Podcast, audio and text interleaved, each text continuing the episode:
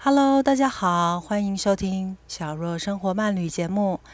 哎呀，大家好久不见啊！我是 小若，大家还记得我吗？好啦，大家点进来应该就是已经有听过我的节目，或者是你第一次来，也非常欢迎你哦。对，嗯，我我我的确是一个就是呃比较随性一点的人，还有就是如果有事情的话，我可能就会停止录播了。对，但主要是因为呃家里这边的环境可能并不是非常适合录音，那再加上我自己本身也很忙，所以我就中断了将近哎三个多月了吧。对，现在都已经九月快中了。那依照惯例呢，就是我还是想要跟大家分享这个这一集的节目。我刚好有翻到，就是之前曾经在这个中国大陆有跟大家分享了一集，叫做“你经常当别人的情绪垃圾桶吗？”那我想来分享一下，就是当初呢跟学生们聊的一些比较简单，但是又很需要的一个话题。那如果大家有兴趣的话，可以听呃我接下来的节目。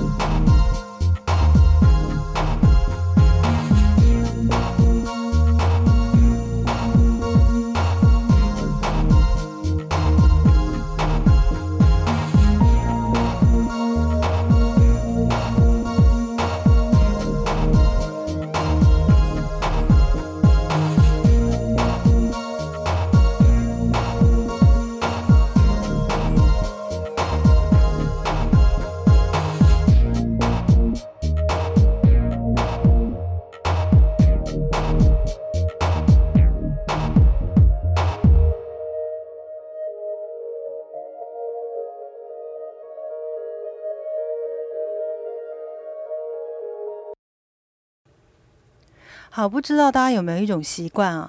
因为你自己的性格啊，常常成为别人的情绪垃圾桶。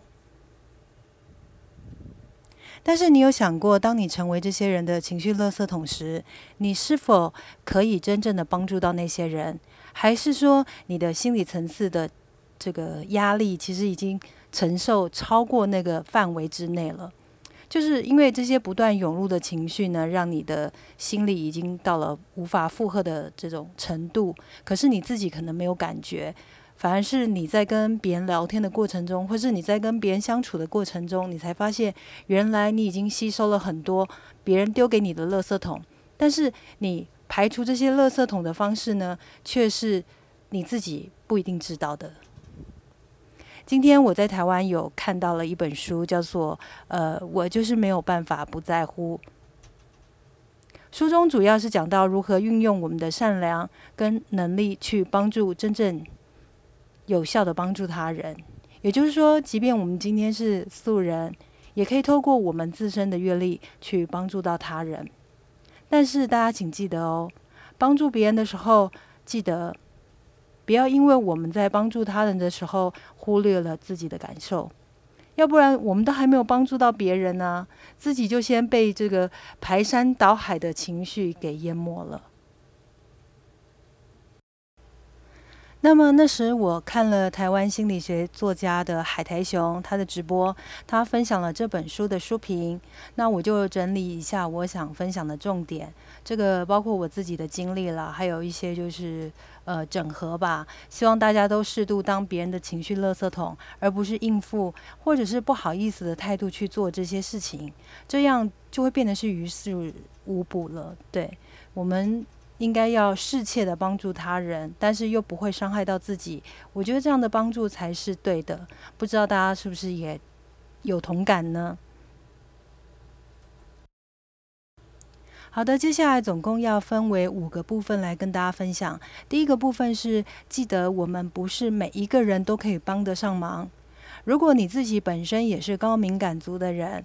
遇到了情绪跟你一样比较敏感，或者是情绪反应较强烈、暴烈的人，可能尽量避免给予协助，因为我觉得这个不一定是我们都可以帮得上忙，或者有可能因为帮了他之后，还影响到了自己。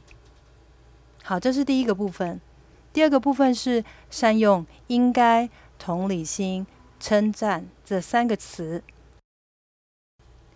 当我们正处在情绪上的人和他相处的时候，我们用字一定要特别特别的小心。善用“应该”两个字，会让对方比较不会感到强烈的对比。软性说话很重要，保留对话的空间，其实是能够帮助到对方，也能够帮助自己去。嗯，我觉得应该是不是要说服对方，而是让对方的那种情绪能够平缓下来。那第二个部分是使用同理心呢，也要特别小心。有时候我们会夹杂自己的情绪，尤其是高敏感族的人，可能需要适呃呃这个适度的调整自己，去减低对他人高度的同理心。就是你不用把所有事情都灌到你身上，比如说别人做过了什么，然后你说对对对，我也有，结果你自己反而沉浸在那种环境里面无可自拔，对，然后反而你自己出不来了。别人已经说完，可能就没事了。对，这个是我们必须要很小心的地方。第三个部分就是称赞了。当对方遇到困境的时候，我们可以尽可能去说一些称赞的技巧，让对方舒缓情绪，才能够有效的继续沟通下去。那不知道大家是否曾经用过这些方式呢？如果你有用过这些方式，还得不到。其他的方法的话，我觉得你可以做第三件事情了。第三个部分，划清界限，这个其实也是我们所谓的游戏规则。遇到常把你当情绪垃圾桶的人，嗯，我我会我会说，我们不需要相怨了，对，因为。你不可能时时刻刻的去帮别人解决他的问题嘛，所以我觉得有时候你必须要画好彼此的界限，有更好的距离感，你才能够真正帮助到别人。尤其是你照顾好了你自己，你才能够好好照顾别人呐。那呃，以前我就是有过呃，我还蛮喜欢照顾别人的啦。可是我照顾到最后，我会发现说，诶，为什么别人好像都没事了，然后我自己却有事了？对，所以有时候彼此之间保持一点距离感，有些事情我们尽量不要碰，就不要碰，这样是最好的了。好，第四件事情呢，就是有时候有情绪障碍的人，你不一定要给他建议，他们有时候只是想要把这件事说出口而已。那说出来，他可能觉得心情会比较放松，所以你不需要给他，呃，什么很重要的建议啊。有时候可能就是一个感情的宣泄啊，然后或者是跟他一起找到问题的根源，一起看待这件事情，重新的去理解他，或许会得到更好的帮助。对。再来就是第五个部分，不要时刻当别人的情绪垃圾桶。我觉得这个是非常重要的一件事情，因为如果你是这样的人，然后呃，别人他只要发生了这个情绪的问题，他就来找你，结果你一天到晚在接收别人的负能量，你自己就会变得更不快乐了。所以，如果你是这样子的人，你应该把别人对你的好留一些给自己。那这样的人其实时时常去倾听他人的时候，会忘记照顾好自己的情绪。所以，我们嗯。了解到自己是属于这样的人的时候，你只要对自己，呃，再好一点点，然后不要太高度的同理心，不要老是当别人的情绪垃圾桶，那你的高压跟焦虑的话也会慢慢的缓解。适度帮可以帮的人，我们真正才能够照顾好自己，有照顾好别人。好，以上是这五点，就是我当初看完这本书啊，然后还有听这个呃心理师分享的一个一个过程啊。那我我就是把它做成一个整合这样子。那也许就是你以前有有听过的话，其实就当做复习一下；那没听过的话，就当做是一个诶建议也不错。好，那接下来就是想跟大家再分享，就是诶。呃，当我们遇到有情绪的人，我们还可以做什么呢？比如说像放慢速度啊，对，像有时候把速度慢下来，一次数呃一次将事情处理的速度呢变得很慢之后呢，你会发现很多事情会变得更容易一些。比如说，像我们在谈一个对话，但是你们会发现，哎，有时候我们谈的是那个过程的氛围，并不是你们谈的内容。我不知道大家能不能理解这样的感觉。对，有时候人家会觉得说，哎，你说话不是重点啊。但是你有没有想过，有时候我们在聊天，就是不是要聊重点啊，我们就是要轻松啊，所以我们聊的都是废话嘛。对啊，有时候在家里当废女也是一个很，呃，应该说宅女了，也是很不错的事情。然后再还有一个叫做静音，静音大家应该都知道嘛，就是那个呃反射出来的一个一个画面，对，一模一样的画面。其实它就是所谓的这个鹦鹉说话技巧，很降气的去重复当事人说的话。重点在于就是使用当事人讲的字眼，而不是用你自己的话，就像。扮演一面镜子一样，尽量让他从镜子里面看看刚刚自己说了些什么，内在发生了些什么事情。我觉得这个很有帮助诶，尤其是呃，当你用对方在使用的言语去跟他沟通的时候，他会觉得你。好像对他比较有同理心，你比较听得进他说什么。那这样子，在呃对方在跟你对话的时候，他会觉得比较有亲切感，也比较会愿意敞开心房跟你呃就是做一个比较有嗯有效的沟通吧。这是我个人的感觉。好，最后一段再来分享，就是如何减缓焦虑啊。有的时候，我们担心害怕的啊，其实并不是某件事情，而是担心害怕焦虑这个状况会发生。简单来说，就是我们担心了的一些事情，它会不会发生？但是我们不是担心那件事情发生，而是我们这个担心发生了。哇，这个 头有点痛。其实，呃，继续听下去吧，或许你可以从中间听到一些呃重点。就是当你遇到了担心的担心呢，该怎么办呢？就是作者呢，他有提供几个方法，比如说，其实这个都很简单，像第一个就是深呼吸，起来走动一下啊，把注意力放在身体上面啊，你就会减少焦虑感。或者是你伸一个懒腰，诶，我觉得有时候刚起床的时候就突然伸了一个懒腰，告诉自己说啊，我起床了，然后我不要再睡懒觉了，那我可以赶快就是呃迎接好美好的一天。把焦虑感化成一个很具体的东西，然后也可以呃让自己的身体慢慢苏醒起来，然后就心情会比较好一点点。好，那当然它上面是讲说，你注意力放在你的身体上面呢，是可以把焦虑感。呃，画成一个比较具体的东西，想象最糟的情境。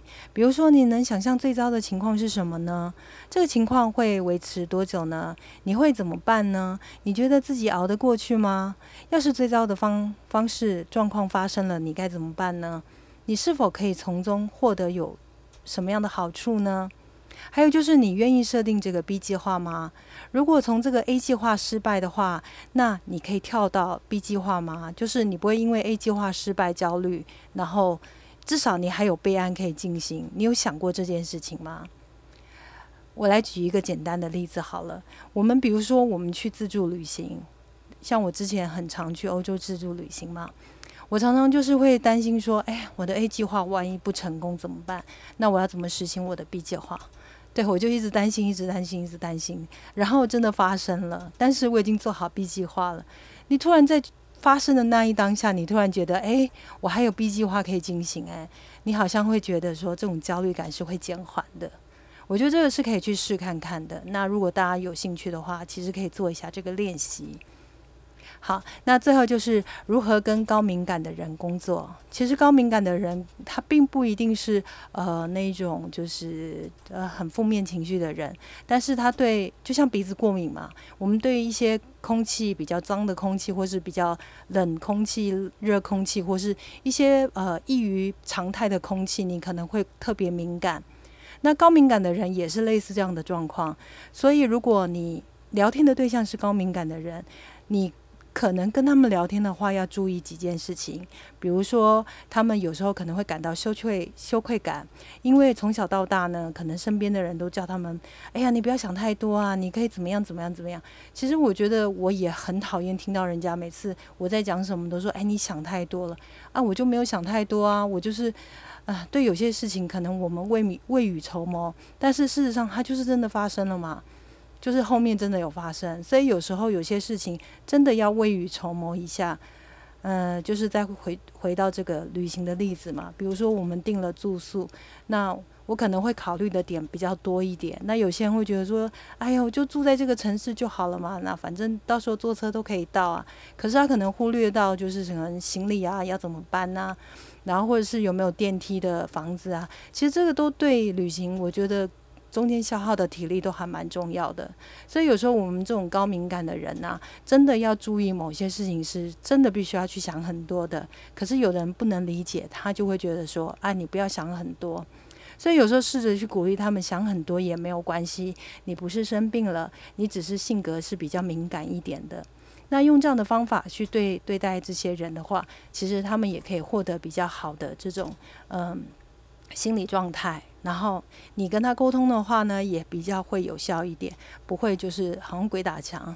你说你的，他讲他的，最后吵起来了，结果两个人反而不搭嘎，然后弄到朋友绝交也是挺麻烦的。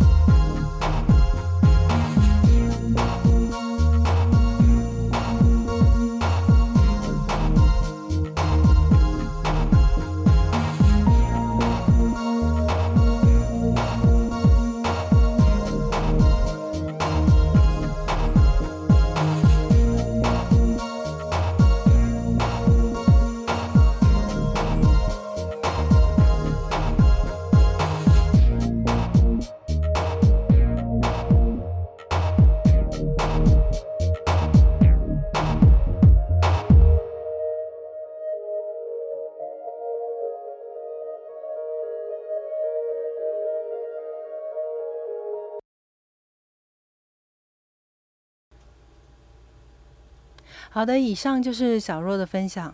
其实今天我讲的挺快的，因为我用很短的时间赶快来分享这一集的节目内容，然后我又是用其他人的那个分享，然后再加上自己的经验来做一个整合。所以，呃，如果大家觉得这一集还蛮有兴趣的话，可以听看看啦。反正都已经听到这里了，那，嗯，下一期我尽量就是还是能够。在九月份能够播出的话，我还是尽量会去录制。那如果大家还想听的话，欢迎锁定我的频道。你可以那个点阅、订阅，对对对对对，订阅。对，太久没有播了。好，那呃，除了我的 podcast 之外呢，就是大家还可以就是上我的粉丝团，或者是看我的网站。我的网站最近真的写蛮多文章的，但是跟旅游都没有关系。嗯，为什么呢？因为现在旅游真的是写什么没都没人要看，写大家以前最感兴趣的也都没人要看。